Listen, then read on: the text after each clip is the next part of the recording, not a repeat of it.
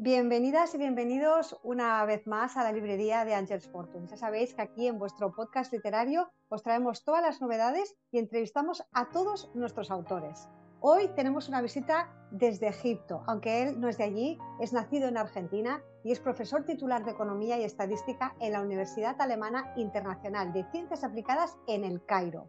Tiene también un doctorado, cinco maestrías y tres diplomas de posgrado. Y además ha escrito una novela basada en su pasión por los mayas.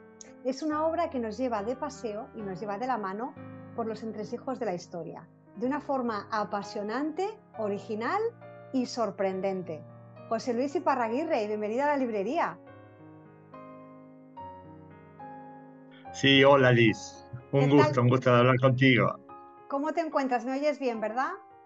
Te escucho muy bien, sí. Estupendo, José Luis. Bueno, yo acabo de explicar muy brevemente los retazos de, tu, interesante vida, de tu interesante trayectoria profesional. Y hoy vienes aquí a presentarnos Tiempo de Restitución, una novela que se basa en una de tus pasiones, ¿no es cierto? Sí, en una pasión que, que en realidad surgió sin, buscarla, sin esperarla incluso. estaba pensando escribir un cuento acerca de un episodio que tuvo lugar en México recientemente, era unos 40 años, y se me cruza en el material, en la investigación, algo que fue escrito hace más de 1500 y bueno, más de mil años seguro. Y, y cuando empiezo a, a, leer acerca de eso, que era un libro que habían escrito los antiguos mayas, eh, y empiezo a ver acerca de la historia de ese libro que no tenía puntos de contacto con el cuento que yo iba a escribir, eh, me empecé a interesar al principio y luego a apasionar eh, de sobremanera y, dije, esto, esto da para, para contarlo, para que sea una, una, historia, para que sea la historia. Y dejé el cuento a un costado y me, me puse a, a, trabajar en lo que, bueno, hoy es, y acá está, mi primera novela publicada. Y sí, y realmente fue creciendo y creciendo y creciendo eh, el libro en mí, la historia de, de esa obra tan magnífica eh, en mí, bueno, no pude no escribirla. Claro, claro, te llamaba, te llamaba. Eh, además, aparte de que es una historia apasionante, como tú dices, todo este tema, que es un tema que te, que te atrapó, es una novela que es muy original, como yo comentaba ya al principio, porque mm, hablamos de un códice maya que es muy especial pero es que este códice es realmente el protagonista de la novela. No sé lo que nos puedes adelantar, yo sé que la novela se acaba de presentar, que acaba de salir y que no todo el mundo todavía la ha leído. Eh, no nos hagas mucho spoiler, pero yo sé que este códice es muy importante, es una pieza vital. Y eh, escribirlo, eh, cada palabra es una decisión. Eh, cada frase es, es cómo la escribo, qué, palabra uso, qué tono le doy, qué, ritmo tiene. Y, eso todo parte de una primera, primera, primera gran decisión. ¿Quién es el que habla? ¿Quién es el que cuenta la historia? ¿Cómo, cómo lo cuento? Y, me pareció que eh, contar una historia de un libro que hace tantos años que fue escrito y que pasó por tantas vicisitudes eh, eh, y que está todavía exhibido en una biblioteca en Alemania, me parecía que la única forma de hacerlo era a, través de él mismo. Entonces, sí, está escrito en primera persona y ese yo que que cuenta la historia es el libro mismo. El libro mismo. Por eso decía que este libro es realmente protagonista indiscutible de esta historia, de su propia historia. Em, José Luis, el día 22 de septiembre, si no me equivoco, fue la primera presentación de Tiempo de Restitución. ¿Cómo? Explícanos un poquito cómo fue ese día. Sí, eh, un manuscrito eh, que todavía no había sido editado y que además no, no tenía el final que tiene ahora eh, la novela, fue distribuido y contado y, y, discutido y conversado en un grupo de lectura en Londres, al, al cual todavía pertenezco. Y, y con ellos realmente tuve un, un, gran impulso, fue una muy, muy, muy eh, positiva acogida, eh, y no por, por amistad, realmente hubo a veces donde presentaba cosas u otros eh, miembros presentaron cosas y no fueron tan, tan bien recibidas, ¿no? esto sí, esto fue un espaldarazo. Realmente tuvo un, impacto muy, muy, muy positivo y eso que estaba en crudo eh, y el ánimo que, recibí me llevó a buscar dónde poder eh, publicarlo, como que acá sí tenía algo de valor y algo que eh, creo que merece ser leído. Y, y bueno, eso fue lo que lo que te llevó. Eventualmente me llevó a Angel's Fortune y, y, bueno, y lo que ha ganado desde entonces. Fortune? Porque claro, Angels Fortune, eh, tú estás en el Cairo, Angels Fortune tiene sede en Barcelona. A ver, explícanos un poquito este encuentro. Uy, sí. Eh, ¿Cómo llego? Sí. Eh, ¿Qué hace un autor que escribió su primera obra para poder publicarla? Esa fue mi pregunta. Y, lo primero que pensaba es, bueno, quizás enviarla a un concurso. Eh, pero las probabilidades son, por más que uno crea que lo suyo es muy válido, son, por supuesto, bajas, porque hay muchas obras válidas que se presentan eh, en los concursos. Eh, presentarla directamente, enviarla al editor de alguna editorial, y me imaginaba que reciben decenas por día. Y si no es un autor, que un, nombre conocido en el mercado, otra vez, las chances siquiera de que vayan a leer un manuscrito no me parecían muy altas. Entonces busqué por internet. Perdona que te interrumpa. Lo que acabas de decir es muy importante porque hay editoriales que ya no aceptan ni, la, ni el recibimiento de manuscritos. O sea, es que ni te los cogen. Mira, mira, mira, está acá. Con más razón. Y, busqué por internet formas de, hacer publicar una novela y estuve viendo distintos eh, comentarios. Está la posibilidad de autofinanciarlo.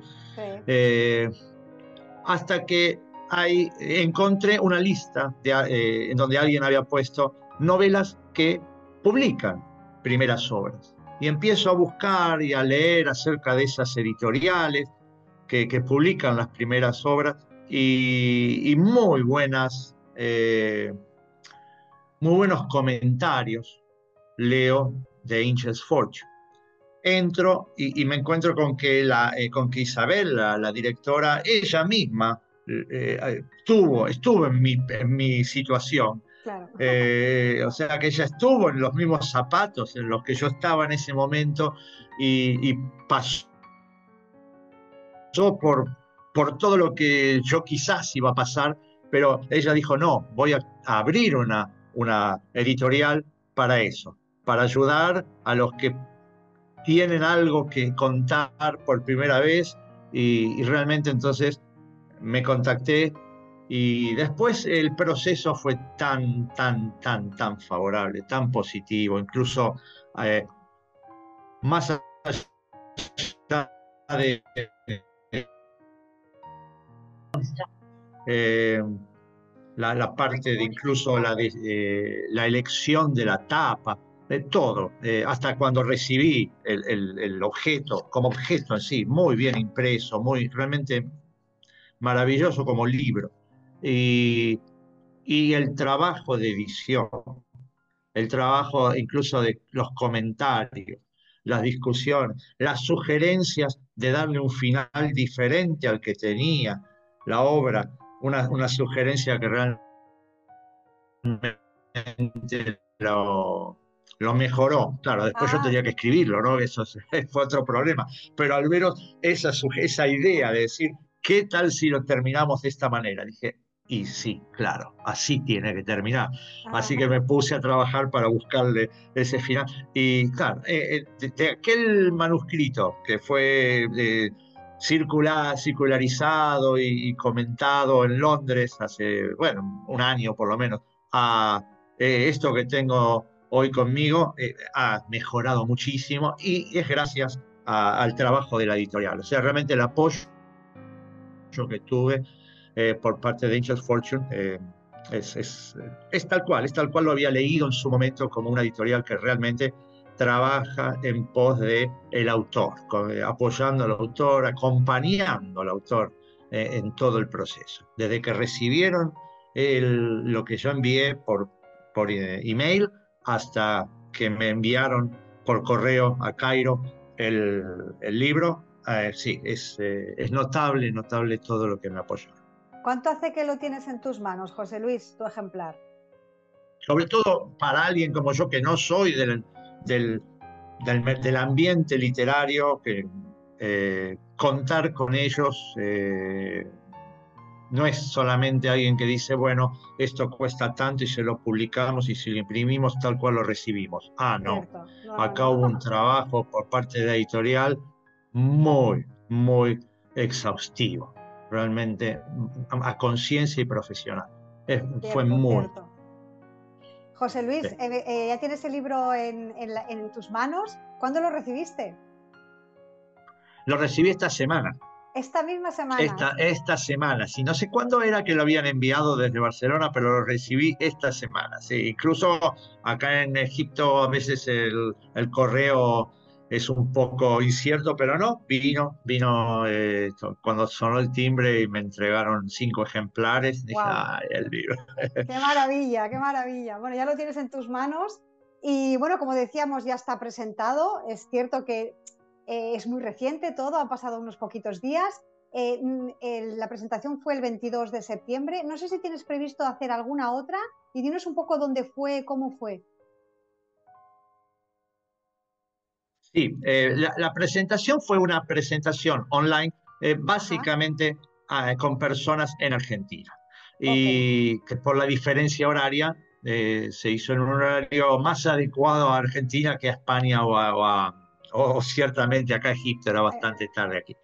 Eh, ayer mismo estuve en la Embajada de México en Egipto y el, eh, con una entrevista con el agregado cultural y eh, me contaba que eh, la restitución de bienes culturales, que es el trasfondo de- del libro, Tiempo de Restitución, eh, es el principal tema en el área cultural en materia diplomática y que Egipto, Italia, Grecia y Perú, Colombia y México son los seis países que están más eh, activamente trabajando por la restitución de bienes culturales. Hasta me contaba que hubo este mismo mes una reunión, eh, una conferencia sobre restitución de bienes culturales con expertos de México, de Egipto y de Italia. Y claro, eh, el, libro trata de eso. Con lo que eh, me ha dicho que es probable que se organice un lanzamiento con, ah, después se verá, con algún auspicio, con algún apoyo, con un- alguna intervención de la propia embajada en Egipto. Pero eso es en Egipto. Eh, la una universidad mexicana, la Universidad de Zacatecas, eh, está interesada en organizar un lanzamiento online del libro con su comunidad universitaria de docentes y alumnos y graduados allí. Eh, y después tenemos también eh, en carpeta con, con Isabel la posibilidad de hacer otro lanzamiento como el que hicimos el 22 eh, con personas principalmente en Argentina, pero en esta vez con personas que están en Europa, siempre por la diferencia horaria principal. Claro, claro, claro. Eso sería los, lo más inmediato. Los pasos a seguir. Bueno, lo que me estás diciendo de estos seis países que trabajan eh, fuertemente por, por, bueno, por la restitución de los bienes culturales me parece una vía fenomenal para que se conozca a tiempo de restitución y que incluso se convierta en una obra que, que, sea, que sirva un poquito de ejemplo, ¿no? que sea un poquito el, camino a seguir. ¿no?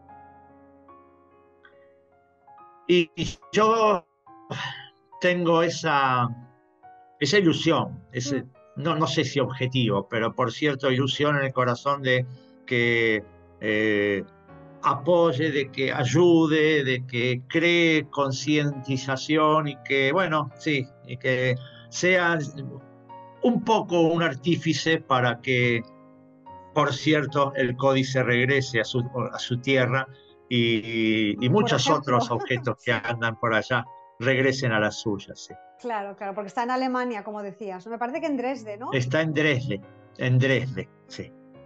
Pues bueno, sí, ya va Cortado al medio, porque lo cortaron al medio porque no entraba en la vitrina. Así que lo tajearon y lo pusieron en dos partes. Sí, sí, todo, bueno, está todo contado en la, novela. Eso, eso no lo sabía. Bueno, pues, eh, bueno, pues esperemos que esta ilusión que tú tienes, que me parece, vamos, un sueño alcanzable, eh, se cumpla, porque realmente es lo que tú dices, que, que se conciencie un poquito eh, de la importancia de, salvaguardar todo esto, ¿no? Porque al fin y al cabo esto es el pasado que habla de nuestro presente. Entonces, bueno, pues a ver si ah, algo sale en México o en Italia. Y bueno, yo lo que sí que me gustaría es que pudieras hacer una presentación, aunque fuera online, como, como, hicisteis la del día 22, para Europa, porque yo creo que en Europa, Europa sabes que, bueno, que el patrimonio histórico es, brutal, en Italia, bueno, ni te cuento, precisamente es uno de los países que lógicamente está detrás de ello, y yo creo que sería muy interesante. Así que bueno, estaremos pendientes, José Luis, de, esas posibles presentaciones, del avance de tiempo de restitución que acaba de salir del horno, que le estamos ya exigiendo mucho, que ahora lo que hay que hacer es disfrutarlo. Y precisamente de disfrutar, algún lector que lo haya leído y que te haya dado su feedback, que te diga su opinión, ¿tienes algo que contarnos, alguna anécdota? Sí, bueno, eh, cuando fue el manuscrito, o sea, encima no, no la obra definitiva, eh, sí, eh, gente de que lo leyó allá en Londres lo, catalogaron como la novela del año para ellos. Y eso que ese año habíamos leído obras muy, muy buenas de, grandes autores. Eh, así que ya el hecho de que me hayan, no hablemos como la novela del año, pero ya el hecho de que me hayan puesto siquiera eh, en un listado junto con, con, grandes maestros y maestras, eh, bueno, te imaginas, ¿no? Pero, eh, y, no lo hicieron porque, bueno, lo escribió José. No, lo hicieron porque realmente era, tuve respuestas y comentarios muy, muy, muy positivos. por momentos me decían, lo estaba sintiendo en la piel como si fuera yo el que estaba viviendo esto. Eh, y, otro, ah, y me acuerdo incluso una señora que es inglesa y su nieta le dice, ¿qué estás leyendo? Entonces ella le dice, es un libro de, que escribió un amigo sobre, y es sobre un libro. Eh, dice, y, la, tiene 12 años la nieta. le dice, ¿me, podés leer algunas partes? Porque la nieta eh, es bilingüe, ¿no? Vive en Inglaterra, pero habla castellano también. Y, bueno, te leo. Entonces, como una abuela que le lee a la nieta, le empezó a leer eh, parte del libro. Bueno, esta señora, Mónica, me escribió en privado diciendo que eh, la nieta era ya, yo era el fan número uno de su nieta, porque estaba todos los días, decía, cuéntame más, cuéntame más del libro. Mira, pues Eso es brutal. Para una niña de 12 años, que bueno, 12 que, es muy difícil que se interesen a esa edad. Por, bueno, pues eso demuestra la, la, manera, la, narrativa tan fluida que le has dado a esta, a esta obra, que podría ser muy pesada y sin embargo es ágil, amena y, bueno, y original, como decíamos al principio, ¿no? explicada en primera persona por su protagonista. Sí, e, es, es una novela eh, por supuesto, podríamos llamarla como histórica, porque obviamente cuentan una historia, y cuentan la historia de lo que va pasando a lo largo de los siglos, desde la conquista eh, de México hasta la Segunda Guerra Mundial en Dresde, cuando fue bombardeada la ciudad, hasta la unificación alemana después, ¿no? el, libro es testigo de, muchos acontecimientos. Eh, pero también hay, algo de realismo mágico, hay algo de, en donde hay, hay una, hay una, la imaginación empieza a cobrar vuelo y entonces eh, es difícil quizás de catalogarla porque no es estrictamente histórica, si bien están hechos que son históricos y hay un trabajo muy grande de investigación por detrás. Me llevó muchísimo tiempo no solo el escribirla, sino el munirme de información y de leer, y no exclusivamente sobre los mayas, de los cuales, como te decía, no era lo que yo estaba buscando en su momento, pero leer también acerca de todo lo que ocurrió en, Europa en los últimos fácil 500 años. Y entonces ese trabajo de investigación, arduo por momentos, eh, y de descarte, porque leía, leía, leía y, después decía, ¿y esto lo puedo volcar? ¿Y esto tiene alguna forma de transformarse en material narrativo que sea de interés, que pueda avanzar ágilmente la historia? Y, no, o no encontraba cómo, entonces lo descartaba, pero había leído toda una semana sobre el tema. Entonces, eh, lo que, lo que eh, eh, incluí para avanzar y para avanzar, para llegar desde la Sevilla del siglo XVI, cuando llegó a, las tierras europeas hasta ahora, eh, tenía que tener también agilidad. No, no, era, obviamente que esto no es un libro de historia, esto es una novela, una novela que yo pensando en el lector, pensando en alguien que, que, quiera dar vuelta a la página y seguir leyendo y leyendo, leyendo. Entonces, ¿qué escribir y cómo escribirlo? Eran dos puntos fundamentales, pero siempre con esa idea de que sea menos. Que, y yo cuando lo escribía, ah, cuando lo, cuando lo escribía, lo reescribía, cuando decía, sí, ahí está, este párrafo está, vamos a seguir. Y cómo, cómo lo disfrutaba, como si fuera yo un lector lo disfrutaba. Claro, claro, lo disfrutaba desde afuera, me ponía afuera y decía, sí, está, está bien, me gusta, me gustaría leer. Esto, claro. Algo así. Y avanzaba, y avanzaba, y avanzaba. Sí. Qué, bonita, ¿eh? La creación, el momento de la creación. Y cuántas vueltas se le da a una misma frase para llegar a, mm. eso que uno quiere.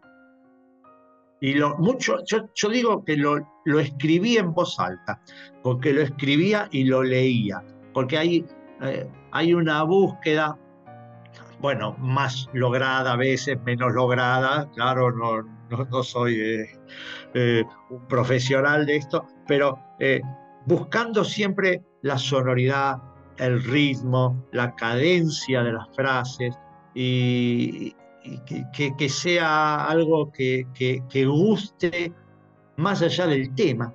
Hay muchas veces que uno lee una, una, novela que el tema quizás no le dice mucho, pero la novela está tan bien escrita que sí.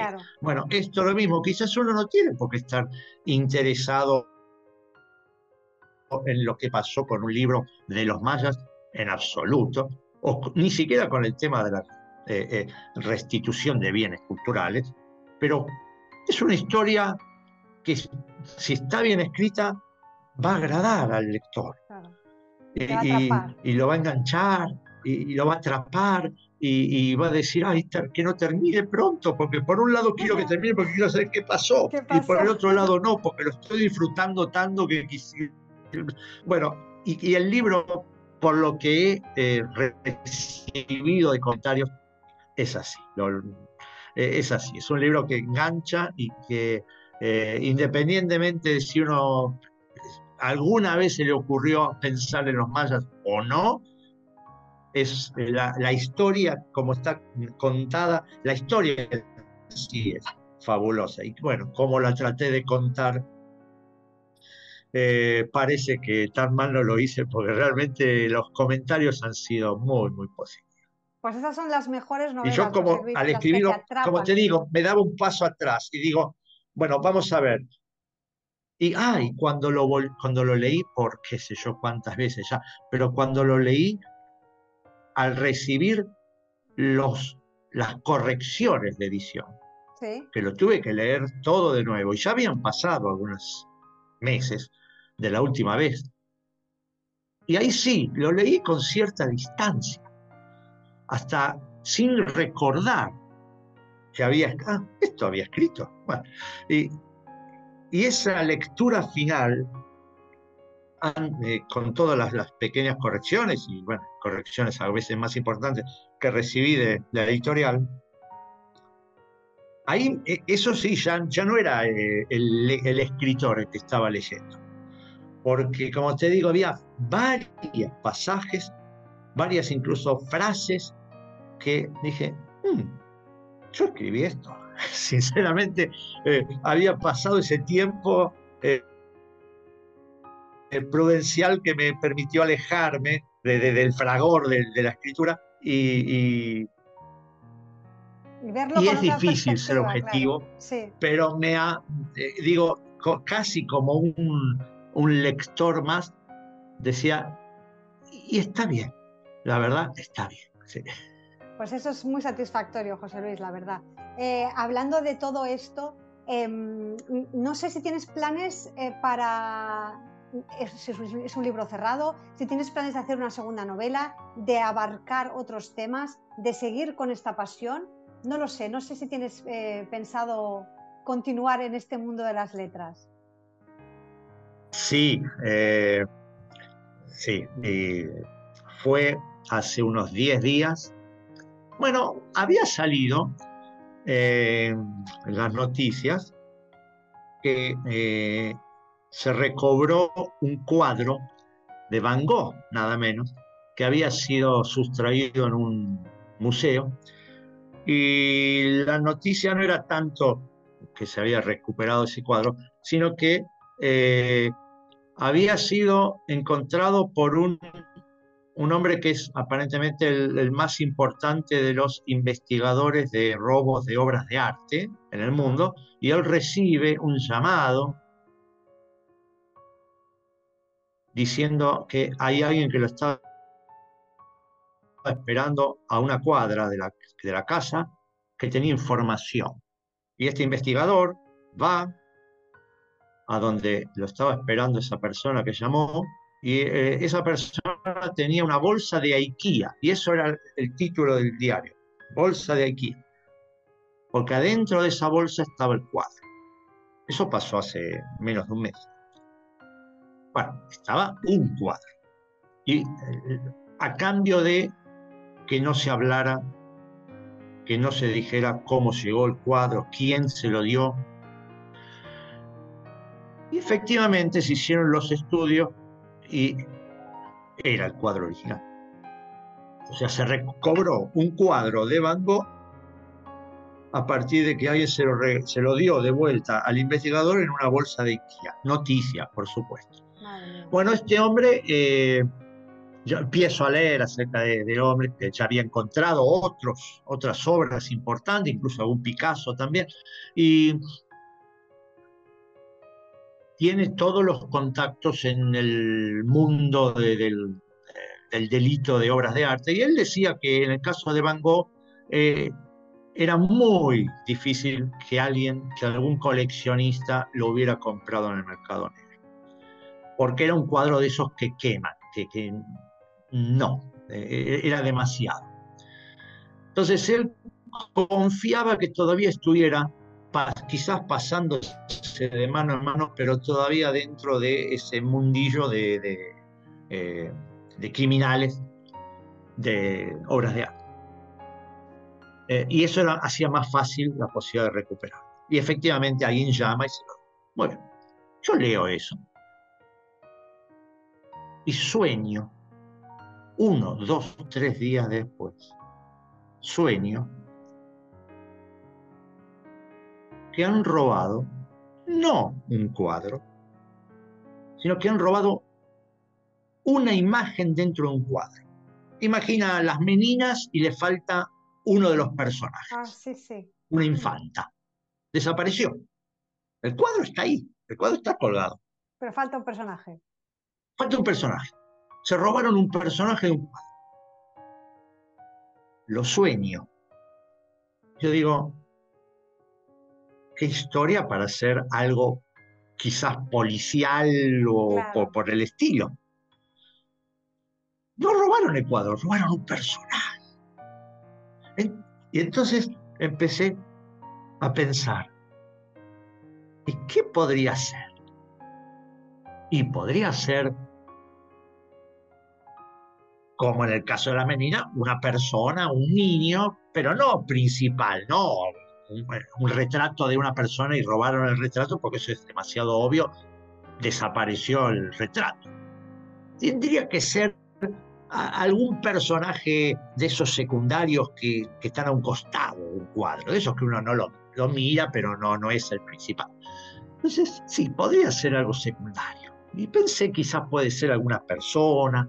Entonces empecé a buscar por internet retratos de familias, que generalmente eran de familias reales, ¿no? Y, y, pero dije, puede ser también un objeto, no tiene por qué ser una persona, puede ser un objeto, pues, pero también un objeto de esos de costado, esos que quizás uno no repara al ver un cuadro. Y charlando con mi esposa me dice, y la verdad que un secuestro me parece, no me parece. Sí, la historia de un secuestro no estaría mal desde el punto de vista narrativo, pero es verdad, no, vamos, tendría que ser un objeto. Y empecé a, y entonces dije, podría ser un cuadro que roben de esos que, cuadros dentro de un cuadro, donde hay un cuadro y hay muchos cuadros que tienen pintados cuadros. Entonces quizás se robaron un cuadro del cuadro. Como una idea, no estaría mal. Y buscando entonces cuadros que están pintados dentro de cuadros, esto todo fue hace una semana, eh, encontré uno que es maravilloso, maravilloso, se llama eh, La Tribuna de Uffizi, que no conocía, de un autor que no conocía, que se llama Sofani, un alemán, eh, en donde el hombre pintó no sé cuántos cuadros de ese salón que está en un museo en Florencia, y él pintó el salón del museo con los con las esculturas, con todos los objetos y con cualquier cantidad de cuadros sobre las paredes, incluso algunos en el suelo, y les pintó muchos personajes de la época hablando, como que había gente en ese salón hablando. Muy bien. El cuadro en sí me, me deslumbró y no lo firmó. Sofani no lo firmó lo que hizo fue pintar en un rinconcito de esos que también uno no presta mucha atención, su paleta de pintor. Él pinta la paleta de pintor en un rinconcito ahí perdido. Y ahí, ahí encontré la paleta de pintor. Y así se va a llamar la, la novela. del pintor, ay, qué lindo. Sí, porque lo que se sustrajo, lo que desapareció y lo que va a dar lugar a toda la investigación es que desapareció la paleta, del. Bueno, bueno. Así que sí, va a haber algo eh, alguna vez, quizás dentro de un año más. Sí, sí, sí, eso se tiene que macerar, pero la idea me parece absolutamente fabulosa y original. Y bueno, de momento no, no nos demos tanta prisa, vamos a disfrutar todos de tiempo de restitución. José Luis, ha sido un tremendo placer tenerte aquí desde el Cairo, tu ciudad, eh, donde vives, donde trabajas, donde estás desarrollando toda esta creatividad que bueno, nos va a dejar pasmados a todos, seguro que con la paleta de pintor también. Eh, pero bueno, como decíamos, enhorabuena por este tiempo de restitución. Espero que realmente eh, consigas todo eso que hemos estado hablando, que otros países se interesen por tu obra, porque como tú decías, el trasfondo de toda esta historia es concienciar a las personas, a las ciudades, a las sociedades de los bienes culturales, de la de la restitución y de la conservación de estos bienes culturales. Y te deseo muchísimos éxitos, José Luis. Muchas gracias, Liz, muy, muchas gracias. Eh, gracias también por esta oportunidad, por la charla tan amena. Eh, sí, y nuevamente quiero realmente resaltar para aquellos que están escuchando y que quizás están como yo estaba hace un año buscando dónde poder publicar eh, una primera obra, un primer fruto de, trabajo y de amor y de tanto tiempo y de tanto esfuerzo, eh, y verlo al menos entre dos tapas, resaltar que Angels Fortune ha, sido de gran, gran ayuda, de, gran, una inestimable ayuda. Así que invito a todo aquel que tiene algo a punto de publicar o con ganas de hacerlo, eh, de contactarse con, con, esta editorial. Maravilloso. Pues Así que muchas, muchas gracias. El consejo de José Luis eh, a todos aquellos que nos, que nos habéis escuchado en este podcast, que conocéis a José Luis y Parraguirre, que conocéis Tiempo de Restitución y que, como él dice, lanzaros, si os queréis lanzar, aquí tenéis Angels Fortune Editions para, para escuchar, para ver estas propuestas tan interesantes como las, las que José Luis nos ha enviado y nos va a hacer disfrutar seguro con, vamos, con, esta y con las que sigan, porque ya nos ha prometido que la siguiente va a ser de órdago. José Luis, un abrazo muy grande desde Barcelona y que, sigas igual de bien. Y a todos Adiós y muchísimas gracias, Liz, y a todos los que están escuchando también. Eh, eh, bueno, a ver si recibo comentarios positivos y de los otros también que, me van a hacer mejorar como escritor en el futuro. Claro que sí, seguramente tendrás muchos feedbacks a partir de ahora que la novela ya la podéis obtener con un solo clic en la librería de Angels Fortune. Él está en el Cairo, yo estoy en Barcelona, pero la novela puede viajar como el códice por todas partes. Así que os invito a que la compréis y que os llegará enseguida. Y bueno, y nos vemos en el próximo podcast.